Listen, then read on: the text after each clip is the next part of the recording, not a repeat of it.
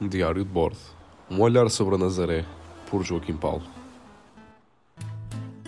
Sítio, 10 de março de 2023.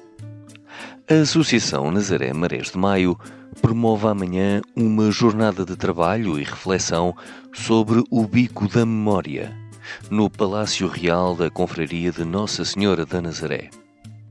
As primeiras Jornadas do Património da Nazaré contam também com a organização da Confraria e da Liga dos Amigos da Nazaré e merecem uma ampla divulgação e participação da população, porque esta é uma matéria que nos diz respeito a todos e pouco ou nada se sabe sobre o tema.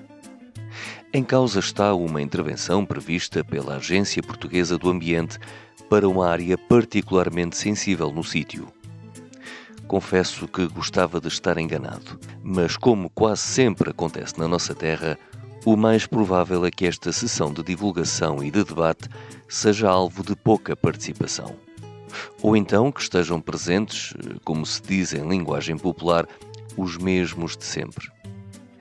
É assim que a capacidade das populações para intervir no espaço público se reduz muitas vezes a quase nada, porque acontece uma verdadeira demissão da maior parte da comunidade nestas matérias de interesse público.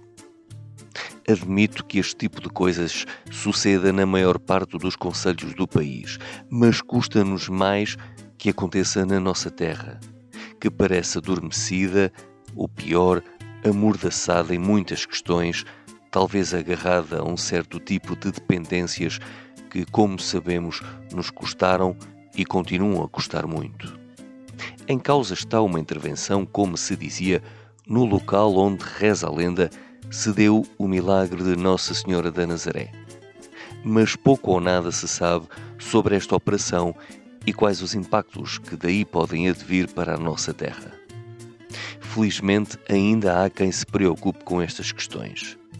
Mas se nem os nazarenos demonstrarem interesse em discutir o bico da memória, então, valha-nos Deus, terão de ser os palecos a cuidar daquilo que é nosso. Quem diria?